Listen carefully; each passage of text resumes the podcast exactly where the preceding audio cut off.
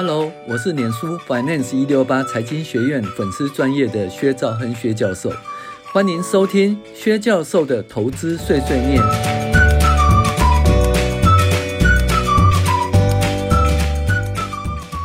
各位网友，大家好，我是薛兆亨薛教授。那今天跟家呃跟大家介绍财报怪谈第十二集哦。想要赚钱吗？折一下就好了啊。折旧是赚钱的魔术师。那今天会跟大家讲，就是台湾高铁的例子啊，同时会讲一家那个嗯，怎么讲，IC 哈，呃，记忆体工厂例子，它都借由折旧的转换呢，哦，创造出不错的一个财报的效果。那当然对股价有很大的一个反应了哈。那一个大赔大赔，居然可以搞成这样子，折旧改一下哦，变成哎哎赚很多哈、哦。好，如果你想要赚钱的话，与其想办法提高销售、控制成本，用来提高获利，其实要花很多心力的，也不见得会会能够成功呢。那怎么办呢？呃，其实只要折一下就好了。这个折一下不是打折哦，而是动一下折旧的脑筋啊。对于资本密集的产业来说，哈，最大的费用应该就是折旧了。所以只要降低折旧费用，立刻可以降低最大的成本项目哦，而达到节省成本哦、控制成本的目的啊。当然不用在提高什么销货收入的前提下，可以转亏为盈啊，或者可以大幅提高获利哈。嗯，大幅提高获利有什么好处呢？嗯，这个你就不用问我了哈，股价会告诉你。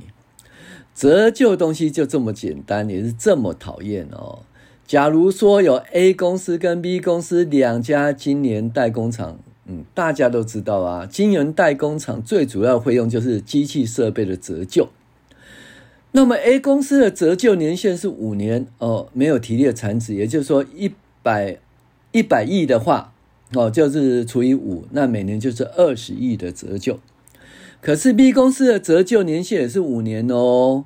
可是呢，呃，它要再加一年的产值，所以它除以六哦。那就这就差很多喽。哎，那我们再讲说，也就是 A 公司折旧设备除以五，B 公司折备设旧是除以五加一，就五年再加一年的产值就除以六。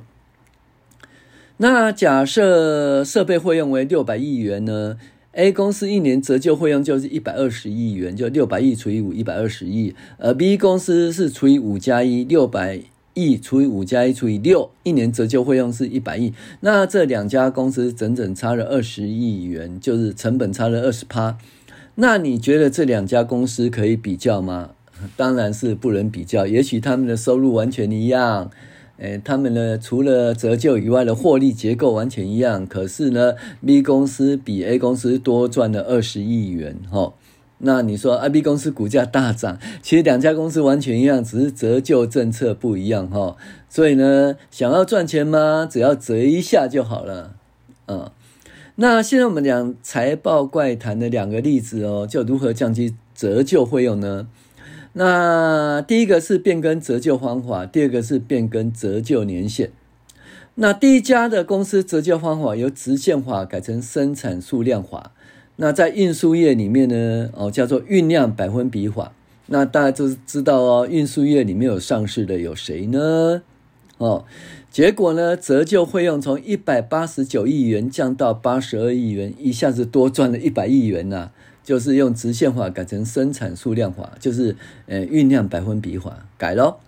另外一家是 IC 厂啦，赔了好多年哦，好不容易有一年的好光景啊，于是呢就想趁这个时候多赚一点。那大家都知道洗大澡，就是赔钱的时候一堆费用哦，一堆减损一次认列，然后下一季又是一条好汉。那像二零二二年呢、那个做电子业啊，不是库存一堆吗？那比如说，他就把库存提列，库存叠价、存货叠价损失哦，就一次把它洗掉了。那洗掉以后，等到下一季呢？诶，因为这没有库存哦，甚至可以库存叠价损失的冲回哈，就也可以赚很多钱哦，不会再说有这个问题了。哦，所以呢，就是洗大澡，趁赔钱时把一堆费用哈减损一次认列。然后下一季开始又是一条好汉。那通常换一个老板呢，或者遇到不景气时，就顺便洗一下澡啦。但是有锦上添花的哦，趁赚钱时加油添醋，一次赚一笔更大的。那果然股价从三十元涨到六十元呐、几年不开花，一次开个够哦。但实际上公司并没有赚那么多钱，只是折旧耐用年限五年延长到八年而已啦。那折旧提列哦，其实是很低哦。那这种提列很低，有好处也有坏处啦。那提列很低就可以赚很多钱哦，像这家公司从两百九十亿元的折旧降到一百五十亿元的折旧，一次就赚好赚满啊！哦，那股价当然就超额反应喽。但是缺点是说，如果折旧提太低，遇到不景气时就会提列资产减损哦。这所以说该还的还是要还的。如果赚钱的结果哦，到后来还是要认列。那也许就是下一任总裁来洗大澡也不一定哦。好，我们今天介绍就是说，想要赚钱吗？折一下就好喽。折就是赚钱的魔术师。我是薛兆亨薛教授，谢谢您的收听。